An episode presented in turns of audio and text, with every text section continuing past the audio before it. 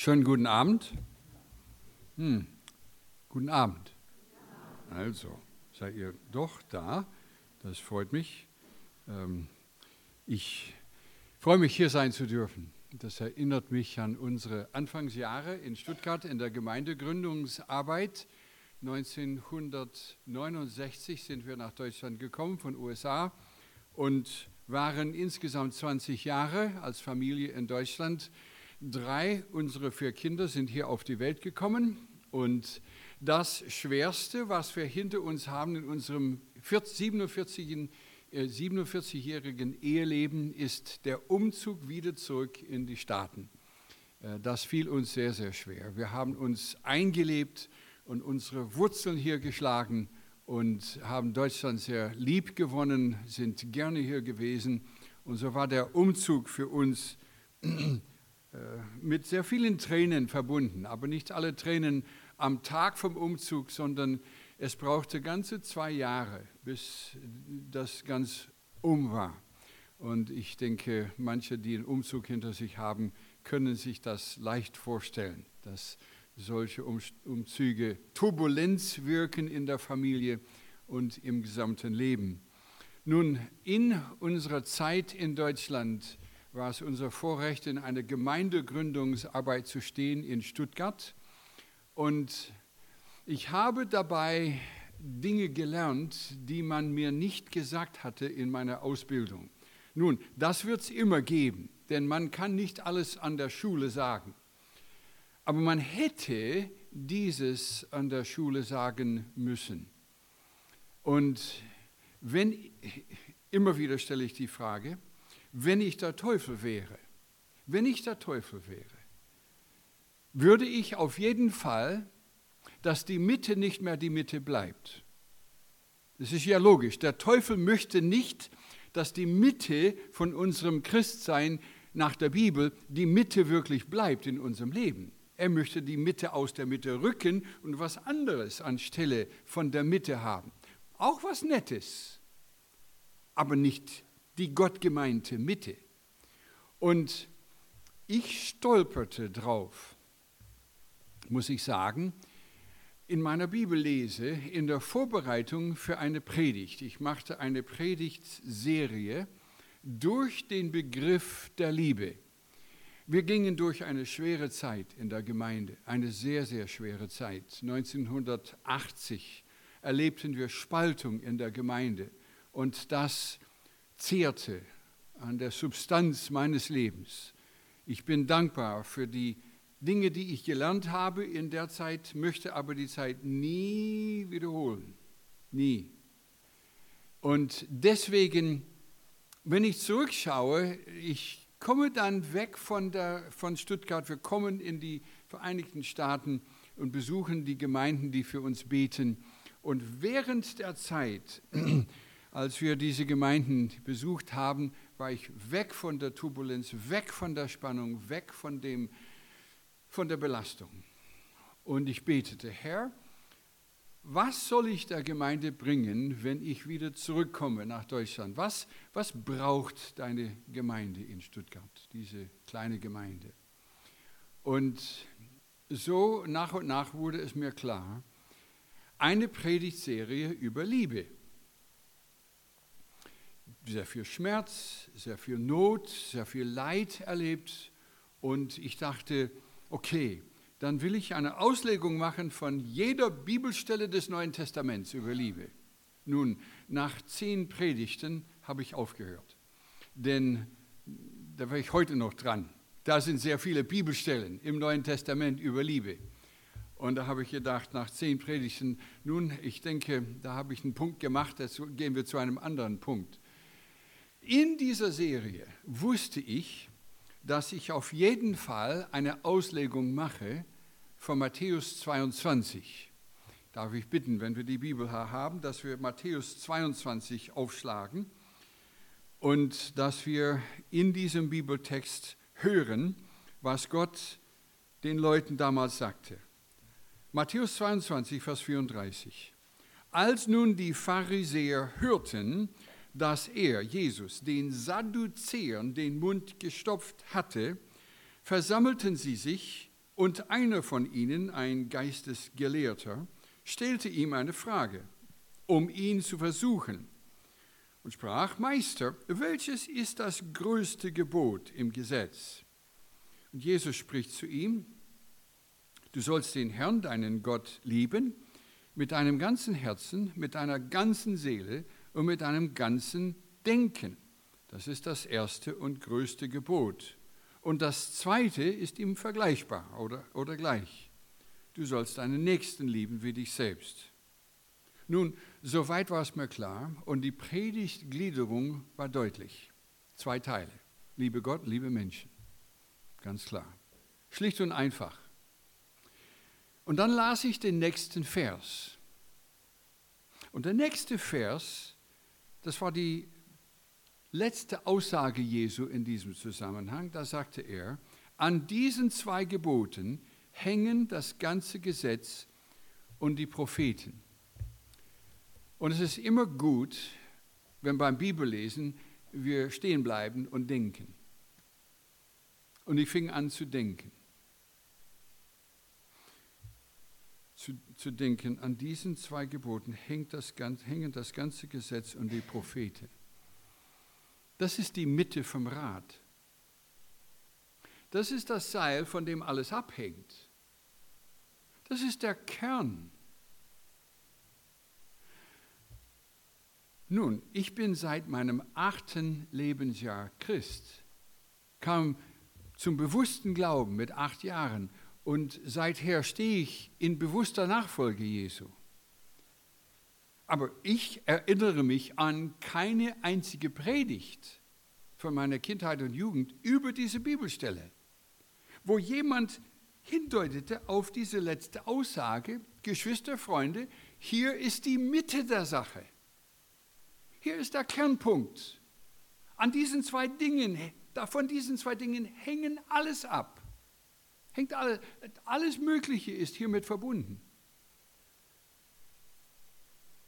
Und ich muss bekennen, in meiner Bibellese an dem ersten Tag der Vorbereitung für diese Predigt, für diese Predigt, habe ich mich geärgert. Da ging in mir ein Ärger hoch, dass ich bibeltreuen Pastoren hatte, und bibeltreue Lehrer hatte in meiner Ausbildung und kein einziger hat den Zeigefinger draufgeworfen und sagte, hier ist die Mitte. Kein einziger.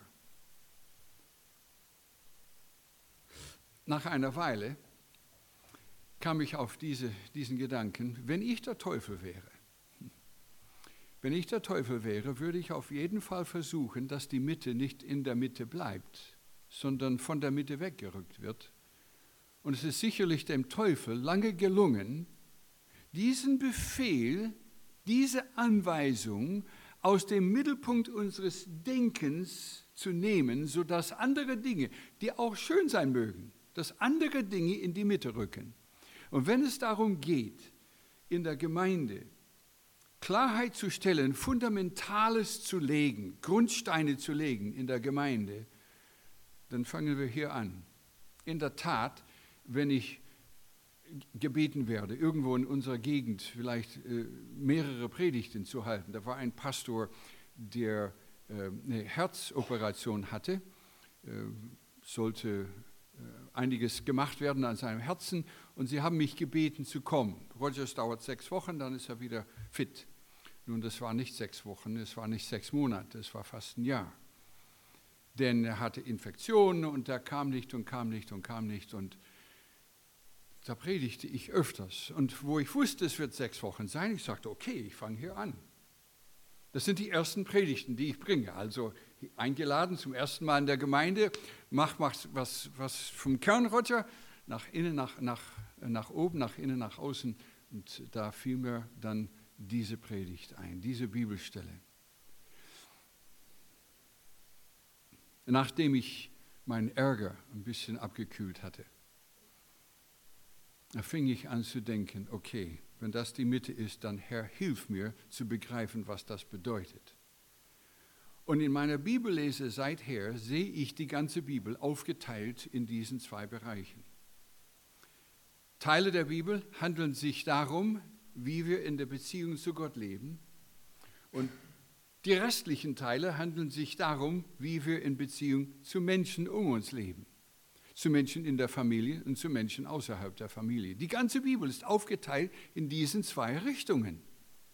Und es ist ja, logisch. Warum, Gott, warum wollte Gott das nicht? Dass die ganze Bibel logisch verstanden wird. Die zehn Gebote sind genauso aufgeteilt. Die ersten Gebote handeln sich um die Beziehung zu Gott und einige Gebote handeln sich um die Beziehung zu Menschen. Logischerweise. Und diese zwei Gebote fassen das Ganze zusammen. Wenn ich das Alte Testament nicht besitzen sollte und ich die Frage stellen wollte, was wollte Gott? den Menschen in alttestamentlicher Zeit beibringen, was die größte menschliche Verantwortung ist.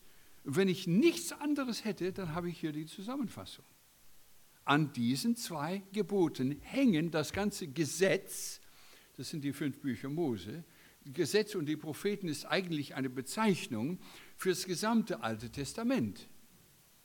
Wenn ich kein Altes Testament besitzen sollte, und wissen wollte, was wollte Gott von den Menschen, da habe ich es. Nun, Gott wollte natürlich viel mehr sagen über, äh, über sich und einige andere Dinge als nur diese zwei Gebote. Aber wenn es auf menschliche Verantwortung drauf ankommt, hier ist es. Menschen haben zwei Verantwortungsrichtungen, einmal Gott gegenüber und einmal Menschen gegenüber. Nun, ab da wurde mein Leben sehr einfach. Das Leben ist eigentlich nicht so kompliziert. Ich habe nicht gesagt, dass das Leben leicht ist. Es ist nicht leicht. Aber es ist nicht in der Überlegung besonders kompliziert. Ab da ist mein Leben so vereinfacht, dass ich sage, okay, ich habe Gott zu lieben und Menschen zu lieben. Schlicht und einfach. Das ist mein Leben. Wenn du mich fragen willst, was ist der Kern deines Lebens? Liebe Gott und liebe Menschen. Wenn man auf meinen Grabstein schreiben sollte, er liebte Gott und er liebte Menschen, wäre ich zufrieden. Denn danach will ich leben, mein ganzes Leben ausrichten, liebe Gott und liebe Menschen. Und dann habe ich auch meinen Dienst ganz klar vor Augen führen dürfen ich will Gott lieben und Menschen lieben und andere Menschen dazu bewegen, dass sie Gott lieben und Menschen lieben, dass sie es kopieren. Meine Dienstphilosophie ist, ich, ich helfe Menschen, Gott zu lieben und Menschen zu lieben. Ich bin nicht ein sehr komplizierter Mensch.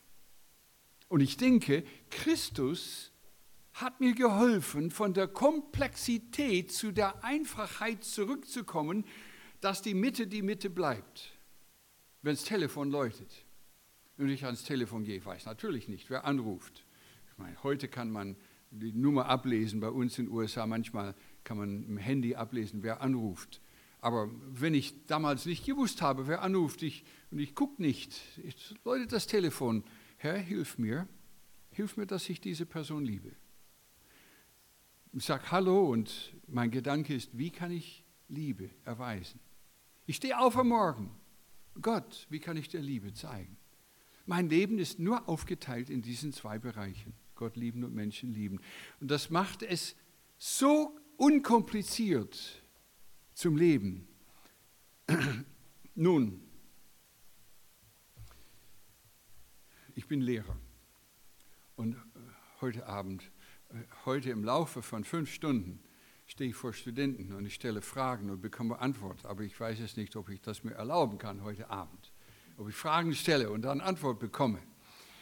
Wenn ich der, unter den Studenten oder Schülern wäre, dann würde ich folgende Frage stellen. Meine Frage geht darum, weil ich Lehrer bin, es handelt sich fast alles in der, in der Lehre um korrekte Definitionen, nicht wahr? Was ist die Definition von Liebe? Was ist Liebe zu Gott. Und wie äußert sich diese Liebe zu Gott?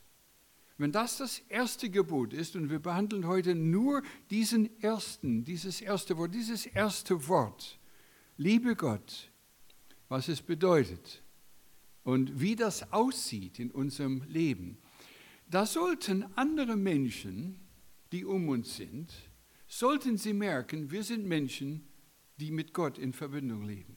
Sie sollten es sehen an unserem Umgang mit unserer Zeit. Sie sollten es sehen an der Investition unseres Geldes, wo wir unser Geld ausgeben. Sie sollten es sehen an unserem Umgang in unseren Taten. Ach, das ist ein Mensch, der Gott liebt. Oder das ist eine Frau, die Gott liebt. Es sollte sichtbar sein, dass wir offensichtlich dabei sind, Menschen, äh, Gott zu lieben als Menschen, die in seiner Nachfolge stehen. Nun, diese Liebe zu Gott äußert sich unterschiedlich. Liebe zu Gott hat viele Äußerungsmöglichkeiten. Und bevor wir die Äußerungsmöglichkeiten anschauen, möchte ich die Motivation für diese Liebe zu Gott kurz besprechen. Was treibt der Mensch? Alle Menschen haben Triebe. Was treibt den Menschen, äh, Dinge zu tun?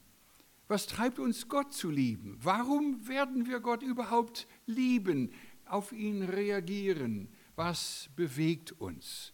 Ja, wir lieben, weil wir halt nette Menschen sind. Gott sagt, da, da tun wir es, weil wir nett sind. Nee, das reicht allemal nicht. Sondern wir lieben, 1. Johannes 4, Vers 19, wir lieben, weil er uns zuerst geliebt hat.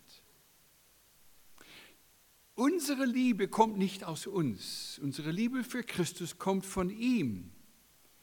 Seine Liebe ist ausgegossen in unsere Herzen durch den Heiligen Geist, wenn wir Kinder Gottes sind. Die Liebe Gottes ist ausgegossen in das Herz der Kinder Gottes, sodass diese Kinder dann die Liebe haben und wir erwidern seine Liebe zu uns. Sie ist die Liebe, die von ihm kam. Wir pumpen keine Liebe auf, wir produzieren sie selber nicht, sondern sie kommt zu uns. Es ist eine, kann ich das sagen, Erwiderungsliebe. Eine Erwiderungsliebe.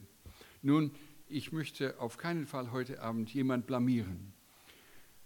Und deswegen erzähle ich kurz eine Begebenheit, die ich hatte in meinem ersten Unterrichtsjahr. Denn dieses Liebesgebot, wurde zu der Hälfte von einem Semester bei mir im Unterricht. Zunächst einmal haben wir Tage genommen, viele Unterrichtsstunden genommen, um die Liebe zu Gott zu betrachten und dann viele Stunden genommen, um die Liebe zu Menschen zu betrachten. Wir werden nicht viele Stunden nehmen heute Abend, sondern nur eine. Aber die, die Liebe zu Gott und als ich versuchte das den Studenten klarzumachen, war es mir klar, ich komme nicht an, ich komme nicht durch, sie blicken es nicht. Aber dabei wollte ich so schlicht und einfach und deutlich sein, wie ich nur konnte. Und sie dachten immer, er hat einen Haken, es hat einen Clou, es hat einen Trick. Es hat keinen Trick. Es ist, es, es ist kein Haken dran. Es, die Liebe, die von uns zu Gott geht, diese Liebe hat er in uns gegossen durch den Heiligen Geist bei der Wiedergeburt und wir geben sie zurück an ihn. Und ich denke dabei äh, an das, was Paulus sagte, 2. Korinther 5, Vers 17. Die Liebe Christi drängt mich, sagte er. Ich habe aufgeschlagen, um zu verstehen zu können, was das Wort drängen bedeutet. Und eine Übersetzung davon ist, die Liebe Christi nimmt mich gefangen. Und da habe ich gedacht, tolles Gefängnis. In dem Gefängnis der Liebe Gottes zu sein. Oben und unten und umgeben an allen Seiten von der Liebe Gottes. Ich bin eingekettet, eingebettet in der Liebe Gottes. Ein schöner Platz zu sein. Weil wir getrieben werden von der Liebe Gottes, die Liebe, die zu uns kam durch Jesus Christus, habe ich folgende Frage an die Studenten gestellt. Und es waren ein paar mehr an, der, an dem Tag im Unterricht. Ich meine, es waren um die 40 Studenten in der Klasse. Und ich habe folgende Frage gestellt. Wenn, wenn unsere Liebe zu Gott die Antwort ist auf seine Liebe zu uns, wie hat er uns geliebt? Ich denke, das ist eine logische Frage. Welche Formen, welche Äußerungsformen hatte die Liebe Gottes für uns? Wie zeigt uns Gott, dass er uns liebt? Ganz konkret gesagt, gefragt. Und da kam eine Antwort, Versorgung, er versorgt uns, ja. Er sagte noch jemand, er führt uns, ja. Und er, er leitet uns, ja, das ist nochmals Führung. Ja, da kamen, da kamen drei oder vier Dinge. Und waren 40 Studenten und vier Dinge. Allerhöchstens fünf. Und da habe ich gedacht, also wir sind, ich habe es auch gesagt, wir sind 40 Personen hier. Sind wir sicher, dass wir fertig sind? Kann niemand sonst an irgendwas denken, was Gott uns tut, um uns seine Liebe zu beweisen, als nur diese vier, fünf Dinge? Und ich, ich entschloss mich zu warten. Ich machte es zu einer sehr peinlichen Stille, ganz bewusst. Mindestens 30 Sekunden stand ich da und schaute ich die Studenten an und wartete auf weitere Meldung. Und dann war die Ruhe peinlich genug und ich habe gesagt, meine lieben Geschwister, wir haben hier ein Problem. Wenn unsere Vorstellung von der Größe der Liebe Gottes so winzig klein ist, dass wir nur vier oder fünf Eigenschaften von dieser Liebe sehen können, dann ist der treibende Motor unseres Christseins, der Motor ist nicht mal so groß wie eine Briefmarke. Wenn wir ständig denken, er hat mich nicht lieb, der hat seine Liebe heute nicht bewiesen, dann sind, dann sind wir nicht getrieben von sehr viel Liebe von ihm. Und ich habe gesagt, ich habe diesen Ratschlag, werdet Studenten von der Liebe Gottes für den Rest deines Lebens. Studiere die Bibel, studiere das Leben, beobachte täglich, wie hat Gott seine Liebe dir bewiesen. Nun, der größte Beweis natürlich der Liebe Gottes ist durch dieses Symbol hier in der Mitte vom Raum am Kreuz. Gott bewies seine Liebe uns darin, dass Christus für uns gestorben ist, als wir noch Sünder waren. Größere Liebe geht es nicht. Wir haben einen guten Freund in Stuttgart, lange beim Herrn, Bruder Wilhelm Hürz hieß er. Bruder Hürz, wie geht's Ihnen? Er kam zu Besuch. Wie geht's Ihnen, Bruder Hürz? Oh, Bruder Pew, mir geht's besser, als ich es verdient habe. Ich habe die Hölle verdient durch meine Sünde. Ich bekomme den Himmel als Geschenk. Mir geht es besser, als ich es verdient habe. Gute Antwort. Habe die Antwort zugelegt. Und drüben in den USA, Roger, wie geht's? Meine typische Antwort, better than I verdient, better than I deserve, better than I deserve. Ach, ich weiß, das sagst du immer, besser als du es verdient hast. Und es stimmt. Geschwister, das stimmt. Es geht uns besser, als wir es verdient haben, wegen des Kreuzes. Der größte Beweis seiner Liebe zu uns. Und Römer 8 sagt uns, der, der uns seinen Sohn am Kreuz gab, wie sollte er nicht mit ihm uns alles schenken? Wenn er uns sein größtes Geschenk gegeben hat, wird er alle anderen Geschenke, die viel, viel kleiner sind, auch mitgeben. Ich habe vor zehn Jahren oder so den Studenten in einer Klasse, die ich unterrichte, über das Gebet folgende Aufgabe gegeben. Eine Liste zu machen von Danksagungen. Dinge, für die man dankbar ist. Und mittlerweile ist es, äh, die Aufgabe, ist es äh, fünf pro Tag geworden. Fünf pro Tag. Keine Wiederholungen. Man kann nur einmal danken für einen schönen Wettertag. Also das heißt, danke Herr, dass das Wetter schön ist, das ist einmal eingetragen und dann darf nicht wiederholt werden in der Liste. Und Sie müssen diese Liste während des Kurses führen. Und vor drei oder vier Jahren habe ich gesagt, und jetzt möchte ich noch eine Aufgabe dazu addieren. Nicht nur Dank sagen für die Dinge, die der Herr gegeben hat, die Beweise seiner Liebe. Aufhören mit dem Meckern. Total aufhören mit Meckern aller Sorte zu aller Zeit. Und besonders nicht zu meckern über die Speise in der Mensa an unserer Universität. Und dann lachen sie alle. Und nachdem das Lachen sich gelegt hat, sage ich, ich lache nicht. Es sind mindestens drei Milliarden Menschen auf dieser Welt, die in einem Handschlag Platztausch machen wollten mit euch, um Zugang zu haben zu der Menge und der Qualität vom Essen, die ihr vor euch habt jeden Tag. Und sie meckern nicht. Hör auf mit dem Meckern. Und zum Schluss vom Semester möchte ich die Liste nicht sehen. Ich möchte nur eine halbe Seite getippt lesen. Was habt ihr dabei gelernt?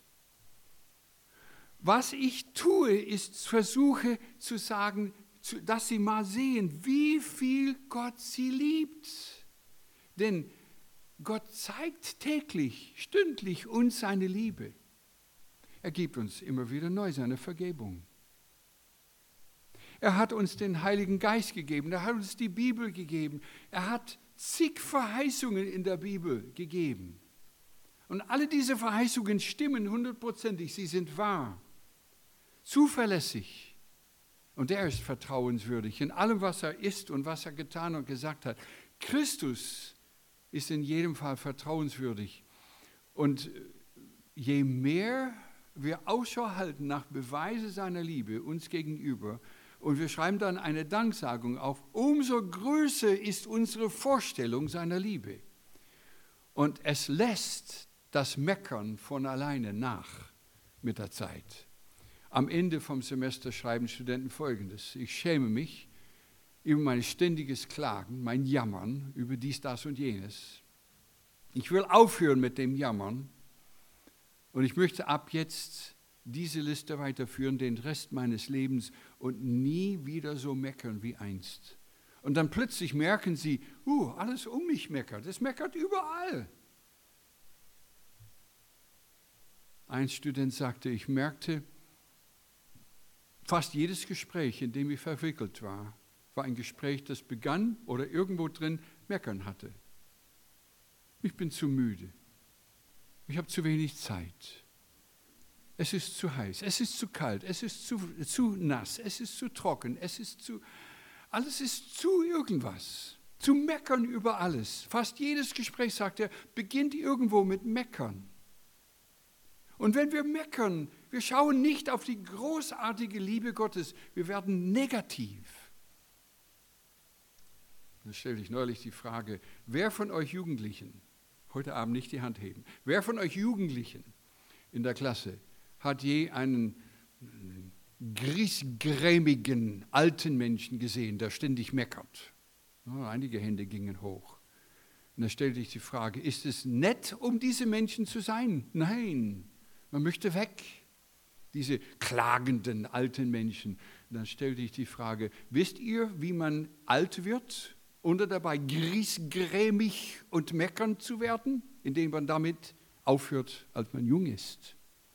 Dass man aufhört mit dem Meckern jetzt mit 20, anstatt erst mit 70. Dankbarkeit ist die Äußerung der Tatsache, dass Gott mich liebt. Wer war dankbar im Gefängnis in Philippi aus Liebe zu Gott, blutender Rücken, in Ketten gefesselt? Paulus und Silas, und was haben sie um Mitternacht getan? Gejubelt, gedankt, gelobt, gesungen, gebetet. Preis den Herrn, der Herr ist mit uns, es geht uns besser, als wir uns verdient haben. Und sie haben nicht gemeckert. Man meckert, wenn es zu lang wird auf der Autobahn und wenn es dies und wenn. Wir meckern und meckern. Hör auf mit dem Meckern. Fang an zu danken, denn das Danken ist das Ja sagen. Gott, du äußerst deine Liebe zu uns und wir sind dankbar für jede Äußerung deiner Liebe. Die, die Größe dieser Liebe zu uns wird auf jeden Fall uns größer, je klarer wir unsere Sündhaftigkeit sehen. Das Problem, ein großes Problem, wenn nicht eines der größten Probleme der vieler Leute, die sich Christen nennen, ist, dass sie sich für ziemlich gut halten. Ich bin ziemlich gut, habe niemand geschlagen, habe noch nie jemandem etwas Böses getan, also bin ein herzensguter Mensch, ein ziemlich guter Mensch. Und ziemlich gute Menschen brauchen so gut wie nie die Vergebung Jesu. Und die Frau, eine Frau, wurde zu Jesus gebracht. In Lukas Evangelium Kapitel 7 lesen wir von ihr.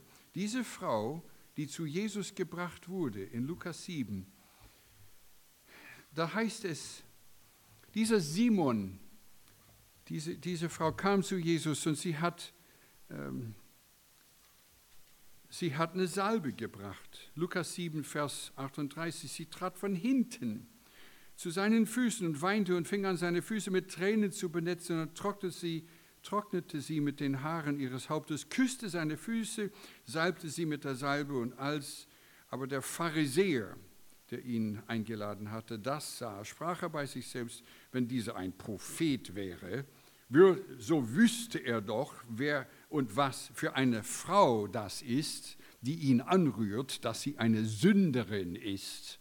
So richtende Gedanken.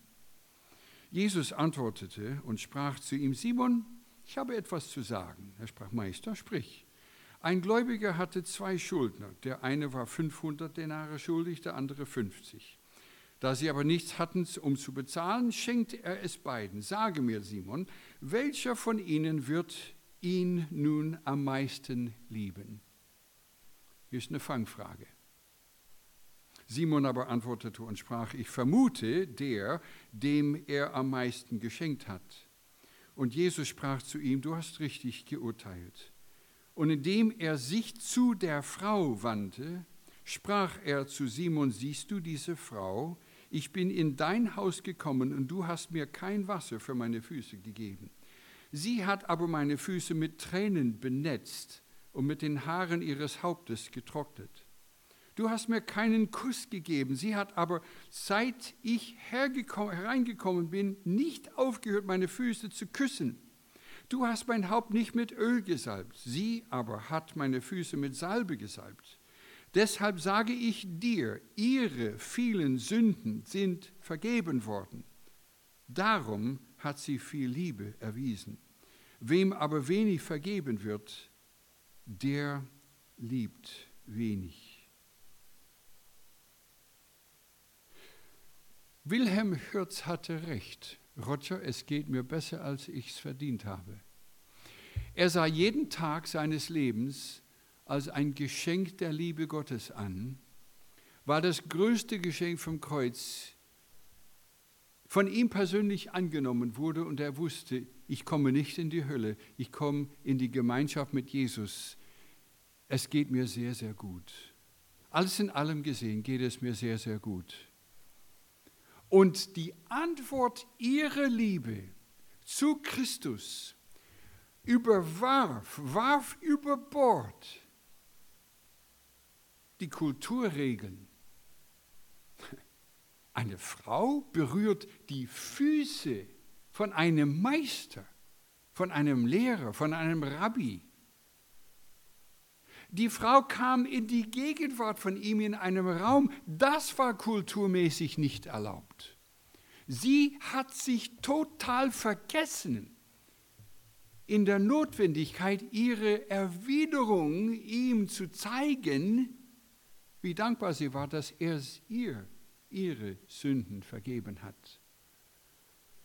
Und ich denke, Jesus meinte nicht, dass wir alle schwere Taten begangen haben müssen, um diese Einstellung zu haben, sondern die Erkenntnis haben müssen, wie sehr wir alle der Vergebung Jesu bedürftig sind.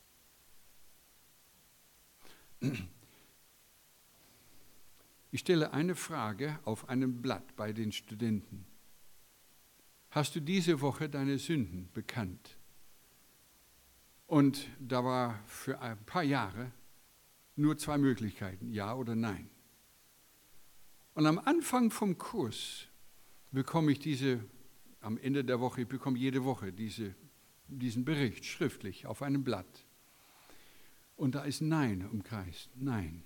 Ich habe diese Woche meine Sünden nicht bekannt. Nein. Und ich sah das einige Wochen.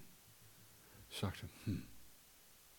Und so komme ich vor die Klasse und ich sagte, ich merke im Lesen eurer Berichte, dass viele von euch die Sünden nicht bekennen. Nun, das hat einige Möglichkeiten als Grund. Vielleicht habt ihr nicht gesündigt in vier Wochen. Und natürlich, da lachen alle. in vier Wochen nicht gesündigt. wow. Aber ich vermute, dass manche Christen sich einbilden, dass sie eventuell vier Wochen gehen können, ohne zu sündigen. Ich vermute, dass das ein Problem ist unter anderem, warum manche Christen kaum die Sünden bekennen. Hab nicht gestohlen, hab nicht gelogen, hab, also bin ich ziemlich gut dran, hab nichts zu bekennen. Und dabei heißt es in diesem Liebesbefehl, liebe Gott von ganzem Herzen, von ganzer Seele und mit deinem ganzen Verstand, mit deinem ganzen Denken. Heutzutage, da muss ich feststellen, das sagte ich heute im Unterricht, heutzutage denke ich, dass es kaum möglich ist, dass ein Christ, der in dieser Welt lebt und versucht ein bisschen mitzumachen, dass es ihm nicht schwerfällt, oder dass es, ja, dass es ihm nicht schwerfällt, dem Herrn die Liebe zu zeigen von ganzem Denken. Denn es gibt, es gibt SMS, man, man spricht und denkt hier mit den Fingern. Und mittlerweile ist es natürlich zu einer guten Gesetzgebung geworden, dass man nicht SMS und Auto fahren dürf, darf zur gleichen Zeit. Preis den Herrn, dass es ein Gesetz ist, denn viele Leute sind nicht vernünftig draufgekommen. Man ist abgelenkt. Jesus hat es selber gesagt, ihr könnt nicht Gott und Mammon zugleich lieben. Es ist geteiltes Herz zwischen diesem und jenem. Und Christus will das ganze Herz. Wie war es diese Woche? Haben wir ihn von ganzem Herzen, von ganzem Verstand geliebt? Oder war irgendwo eine Teilung da? Was bedeutet es, ihn leidenschaftlich zu lieben? Ja, es bedeutet, wir wollen seine Nähe, wir wollen Gemeinschaft. Und so stelle ich oft die Frage, wie ist es äh, in meinem Blatt, das ich habe, da steht da, hast du diese Woche die Bibel gelesen? Und am Ende vom Kurs, vor zwei Wochen, ich bekam Berichte von Studenten, diese Woche habe ich die Bibel nicht gelesen. Diese Woche habe ich nur ein, an einem Tag gebetet. Nun, ich weiß es nicht, wie es ist bei den meisten Ehemännern hier. Aber wenn man eine ganze Woche in der Nähe seiner eigenen Frau leben würde und mit ihr nicht sprechen sollte für eine ganze Woche, also Waldemar, ich, ich denke, die liebe Helene würde sich melden. Wo ist dein Herz, Waldemar? Wir sind hier in der Wohnung, aber du hast mit mir nicht gesprochen. Du wolltest keine Zeit mit mir verbringen. Wir würden sagen, irgendwas in der Ehe stimmt nicht. Würden wir nicht sagen. Irgendwas stimmt nicht in der Ehe, wenn man keine Zeit miteinander verbringen will. Wenn ein Christ nicht in die Nähe Gottes Stimme will, wenn ein Christ nicht mit Gott reden will, dann kann etwas mit der Liebe nicht stimmen. Es ist nicht vollständig da. Die Erwiderung ist schwach. Er verdiente unser volles Herz. Offenbarung 5. Würdig ist das Lamm. Warum? In Offenbarung 5. Würdig ist das Lamm, das geschlachtet ist, zu empfangen Ruhm und Herrlichkeit, weil du für uns gestorben bist am Kreuz. Das Kreuz verdient unsere ganze Hingabe. Und so habe ich manche Studenten, ohne dass ich was sagte, die mir gesagt haben, diese Woche habe ich mich vom Facebook abgemeldet. Es nimmt zu viel Zeit von Gott weg. Preis den Herrn. Nicht, dass Facebook sündig ist, nicht unbedingt. Aber die Zeit, Geschwister, die Zeit, Gott verdient es, unsere ganze Zeit zu haben. Und ihn zu lieben von ganzem Herzen bedeutet ihm unsere Zeit zu geben. Unsere Zeit für die Bibel, täglich die Bibel zu lesen, gierig, hungrig zu lesen. Ich bin so froh, dass Gott immer wieder neu mit mir spricht von der Bibel. Ich habe eine neue Bibel bekommen. Es geht schon aus dem Leim. Da ist es hier aufgebrochen hinten. Und da habe ich es neulich zu einer Buchbinderei genommen und habe gesagt, bitte klebst mir wieder zusammen. Das ist jetzt beim Bekleben, während ich weg bin. Und ich habe meine deutsche Bibel, es ist dick und groß und ich konnte wegen der Gewichtsgrenze konnte ich keine zweite mitbringen. Ich habe diese dicke deutsche Bibel genommen und, und lese diese in diesen Tagen. Aber zu lesen, bis die Bibel aus dem Leim geht. Oh, gierig zu studieren, was sagt Gott? Ich bin so dankbar. Ich bin, sagte den Studenten heute, mit acht Jahren kam ich zum Glauben, bin 69, vor 61 Jahren kam ich zum Glauben und ich lese die Bibel. Teile der Bibel sind mir wie wenn sie neu gewesen wären. So lebendig sind diese Bibelstellen mir. Ich komme nicht drauf zu denken, ach, das habe ich schon mal gelesen. Ich kenne Leute, die sagen, oh, vor zehn Jahren habe ich die Bibel gelesen, da habe ich genug. Und ich denke, also die Bibel, die du gelesen hast, ist nicht die gleiche, die ich lese. Geschwister, die Liebe Gottes, die Liebe zu Gott bedeutet, wir wollen Gemeinschaft mit ihm haben. Die Urgemeinde verharrte im Gebet und in der Apostellehre. Sie verharrte in der Schrift und in der Gemeinschaft mit Gott im Gebet. Die heutige Gemeinde, wenn diese Gemeinde dem Herrn treu bleiben will, dann ist ein, muss eine Gemeinde sein, die sagt, Herr, wir wollen treu im Wort, treu in dem Gebet sein. Vor drei Wochen habe ich eine Predigt gehalten in einer Gemeinde in den USA. Und in der Vorbereitung für diese Predigt habe ich folgende Tatsachen entdeckt. Ehepaare, die bekennen gläubig zu sein, die ab und zu in die Kirche gehen, zum Gottesdienst gehen, haben eine höhere Scheidungsrate als Leute draußen in der Welt, die nie zur Gemeinde gehen. Halbherzige, lauwarme, heuchelnde Christen haben eine höhere Scheidungsrate. Aber die größere und fantastische Statistik ist folgende.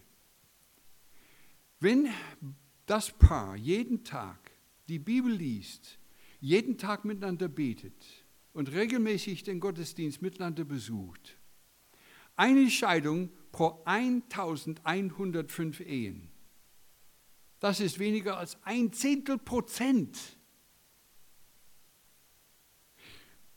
Wenn wir wegdriften von der Liebe zu Gottes, geäußert durch Hunger nach seinem Wort, Hunger im Gebet, Hunger nach Gemeinschaft mit Christen, dann driften wir weg voneinander. Wie viele Ehen drifteten auseinander, weil man wegdriftete von dem Fundament der Beziehung zu Christus? In wie vielen Ehen wird die Bibel kaum gelesen? Und in wie vielen christlichen Ehen wird, die, wird kaum gebetet als nur das Tischgebet? Ich weiß von vielen Ehen, weil ich die diesen Gebetskurs unterrichte und manchmal habe ich Pastoren und bekomme diese wöchentlichen Berichte. Bibel gelesen, gebetet und eine Aufgabe, bete eine Stunde mit einem Gebetspartner. Und wenn du verheiratet bist, Gebetspartner ist deine Frau oder dein Ehemann. Pastoren sagen, meine Frau und ich haben noch nie so gebetet. Das änderte unsere Ehe. Wir sind 20 Jahre verheiratet und 20 Jahre schon im Dienst. Aber wir haben noch nie so gebetet, eine Stunde am Stück pro Woche. Und das änderte unsere Ehe. Diese, diesen Bericht bekomme ich am Ende vom Kurs von etlichen Pastoren. Und wenn ich denke, da steht die Leitung, dann weiß ich, es wird bei vielen Ehen in den Gemeinden auch so sein. Die Liebe zu Gott, geäußert durch Hunger Gemeinschaft mit ihm, die Schrift, das Wort, leidenschaftlich die Kultur vergessend, die Grenzen vergessend. Lass mich an die Bibel, lass mich ins Wort.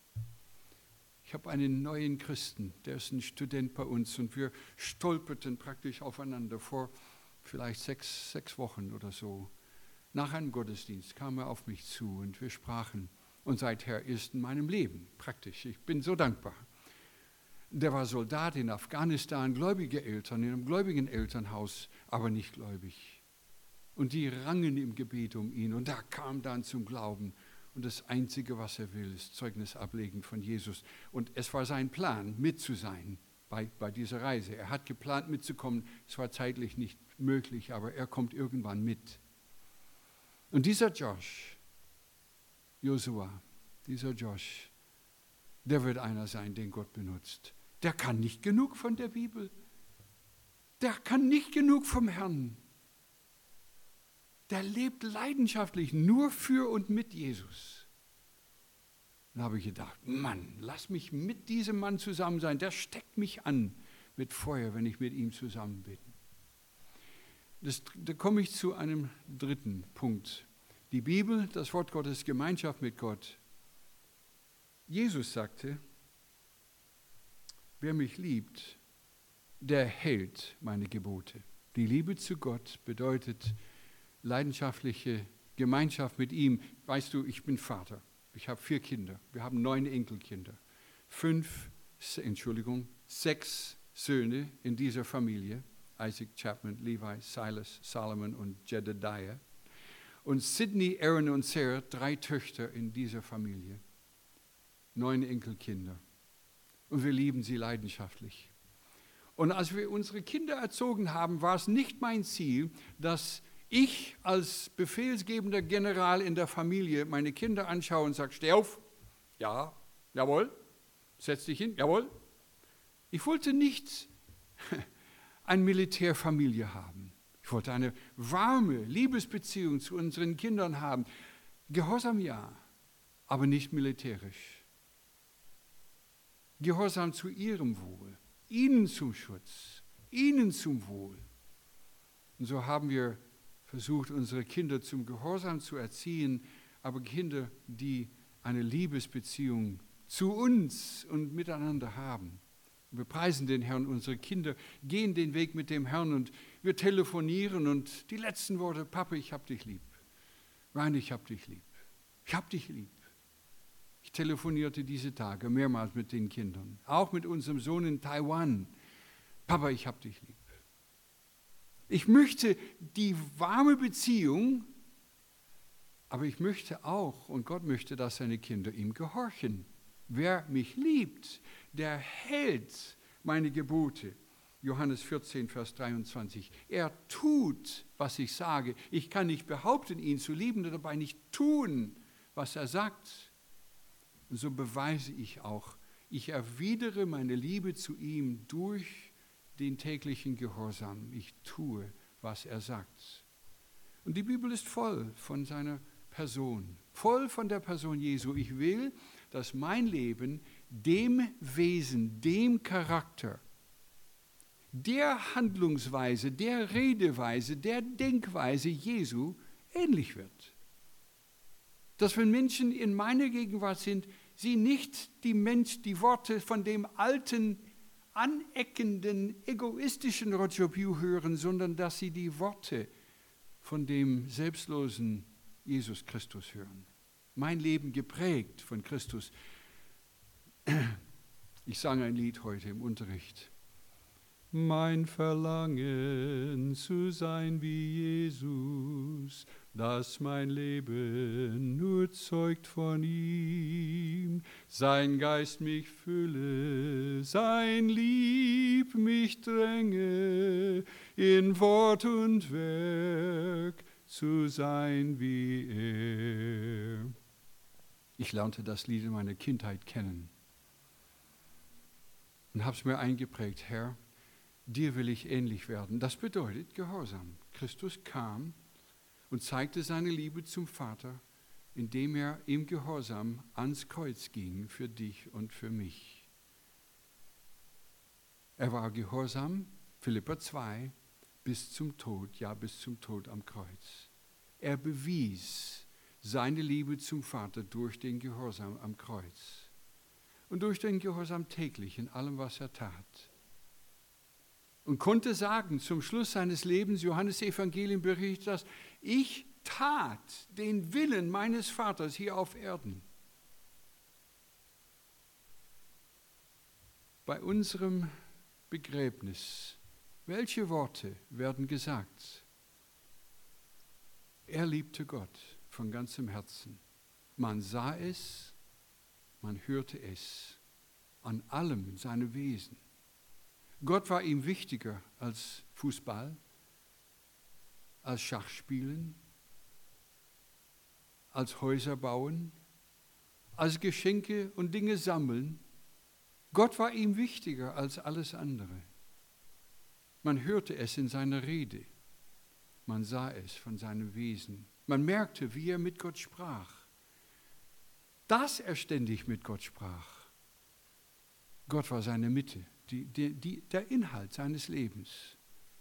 Man merkte es an diesem. Ich bin zu etlichen Beerdigungen gegangen in letzter Zeit und deswegen geht es mir durch den Kopf, was werden die Kinder, unsere Kinder sagen? Einige in meinem Alter sind neulich gestorben und ich war da auf der Beerdigung. Ihre Kinder und Kindeskinder haben Bericht gegeben.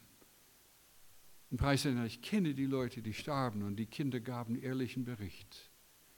Eine Frau, die zwei Häuser, drei Häuser weiter von uns wohnt, starb. Und ihre Kinder und Enkelkinder berichteten. Ich dachte, preis den Herrn für das Zeugnis dieser Frau. Und das Zeugnis war glaubwürdig. Die Worte, die waren nicht erfunden. Man sagt im Deutschen, es wird nirgends so gelogen wie auf einer deutschen Beerdigung. Ich habe das in Stuttgart gehört. Das sagt man nicht hier in diesem Raum, oder? Auf jeden Fall, man sagt es in Stuttgart. Es wird nirgends so viel gelogen wie auf einer deutschen Beerdigung. Ich weiß es nicht. Ich weiß nur, auf der Beerdigung haben die Kinder die Wahrheit gesprochen. Das war eine tugendsame, wunderbare Frau, deren Leben nur von Jesus Zeugnis gab. Ein Leben gedrungen, im Gefängnis von der Liebe Christi, gedrängt von der Liebe Christi. Ein Leben, das Gott gefüllt hat. Und so heute Abend ein Leben für, für, Gott, ein Leben gefüllt mit Gott, ein Leben, wo die Ausrichtung nach oben stimmt, ist ein Leben, eine Gemeinde. Einzelne in der Gemeinde, die Gemeinde insgesamt, die ausgerichtet ist auf diese Beziehung zu Gott. Ich denke dabei an Johannes, der Apostel, in 1. Johannes 2, Vers 15 sagte er, habt nicht lieb die Welt. Habt die Welt nicht lieb, die Welt mit ihrem vergänglichen System. Die Welt vergeht, aber Gottes Werk bleibt ewiglich, lebt für ewige Dinge, Dinge, die bleiben, die einen bleibenden Halt haben. Wie ist es heute Abend? An der Qualität unserer Liebe zu Gott. Gemessen an unserer Gedankenwelt, gemessen an der Leidenschaft unseres Herzens nach Gemeinschaft mit ihm, gemessen daran an der, an der Bereitwilligkeit zum Gehorsam in uns, würde Gott sagen, wohlgetan, du treuer Knecht. Preis den Herrn für dein Leben. Ich bin froh, dass du mein Kind bist. Gott sagte von Hiob, dem Teufel im Alten Testament, hast du Hiob gesehen? Seinesgleichen gibt es nicht auf Erden. Gott sprach von Daniel. Daniel hatte ein besonderes Herz. Nach dem will ich Ausschau halten, sagte er in Jesaja 66, Vers 2. Der zittert, wenn ich rede der mich ernst nimmt, der mich liebt. Wie ist es in unserer Liebe zu Gott? Und ich möchte ermutigen, als Gemeinde, das immer als erstes zu halten, immer zuerst zu beten, immer zuerst zu fragen, was würde Gott darüber sagen in seinem Wort? Was hat Gott darüber gesagt in seinem Wort? Ständig seine Stimme zu hören Wir haben 19, in, in Deutschland haben wir 1978 begonnen, die Bibel miteinander laut durchzulesen, vom ersten Blatt an. Und meine Frau und ich sind beim achten Mal dabei, die Bibel laut durchzulesen. Seit 1978 ein Kapitel pro Tag. Und wir lesen jeden Tag die deutsche Bibel. Und es ist uns, wir sind bei Hiob momentan, und es ist uns so interessant, dass wir gemerkt haben, sie folgt mit in der englischen Bibel und wir vergleichen Übersetzungen. Und ich lese ein Vers auf Deutsch und sie liest es gleich auf, auf Englisch. Sie hat meistens mitgelesen, jetzt liest sie laut und wir vergleichen Übersetzungen. Hm, es ist ja interessant, wie es da übersetzt wird und hier übersetzt wird. Und wir denken das zweite Mal drüber nach. Was sagt Gott hier? Weil wir ständig seine Stimme hören wollen. Die Bibel ernst nehmen, die Bibel hören, die Bibel lesen, persönlich für sich und dann auch gemeinsam, dass wir die Bibel in unseren Familien aufsagen, dass die Gemeinde bekannt ist, ständig anzuregen, die Schrift zu lesen, die Schrift gierig, hungrig aufzunehmen, als solche, die sonst sterben würden. Der Mensch, sagte Jesus, lebt nicht von Brot allein, sondern von einem jeglichen Wort, das aus dem Munde Gottes hervorgeht. Also es ist Speise, es ist Nahrung, es ist Wegweisung, es ist Trost, es ist Hilfe. Und wenn ich eine Geschichte erzählen würde, die kann ich dir geben. Ich ging durch eine tiefe Depression und ich kann mit tiefer Dankbarkeit sagen, ich stehe heute Abend lebend vor euch, weil die Bibel die Wahrheit ist. Ich las um mein Leben und bekämpfte Selbstmordgedanken vier Monate lang in einer tiefen Depression 1980 und es war die Wahrheit. Die Wahrheit Gottes, die die Lügen in meinem Herzen vertrieben hat, sodass ich heute dankbaren Herzens vor euch stehen darf und mit großer Dankbarkeit sagen kann, Gottes Wort stimmt. Sie ist ein lebendiges, heiliges Wort. Ja, die Ausrichtung nach oben. Gemeinschaft mit ihm, das Wort Gottes, das Gebet, Gehorsam, Dienst. Wir sprechen morgen über das zweite Gebot, ein Teil davon, nach innen, nach innen in der Gemeinde. Wie sieht es aus in dem Leben der Gemeinde, in dem Umgang mit unseren Christen, mit Christen? Darf ich bitten, dass wir uns zum Gebet erheben zum Schluss?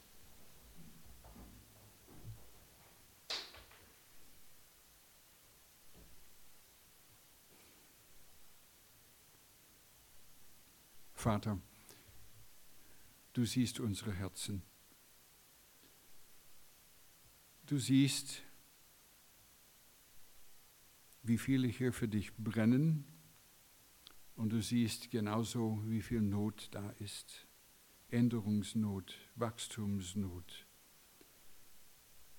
Und ich bitte dich, ermutige da, wo du ermutigen kannst, dass manche, die leidenschaftlich für dich brennen und gierig nach Gemeinschaft suchen mit dir, dass sie einfach gestärkt und ermutigt werden dabei. Und andere, die einen Stupser brauchen, dass sie es heute Abend bekommen haben, leidenschaftlich Gemeinschaft mit dir zu suchen, weil sie merken, wie sehr gewaltig deine Liebe für sie ist. Und sie diese Liebe antworten Antwort geben durch die Liebe, die du ausgegossen hast in ihre Herzen, in mein Herz. Hilf meine Liebe, ständig zu wachsen. Reinige du uns da, wo andere Dinge uns leider lieb geworden sind, zu lieb, lieber geworden sind als du. Hilf uns, dass wir diese Dinge wieder dahin bringen, wo sie hingehören, an den zehnten oder zwanzigsten Platz oder gar nicht in unserem Leben. Hilf uns, Herr, dass wir die Liebe Gottes ausleben in unserem Leben und dass alle es merken und dass wir darin wachsen. Wir preisen dich dafür. In Jesu Namen. Amen.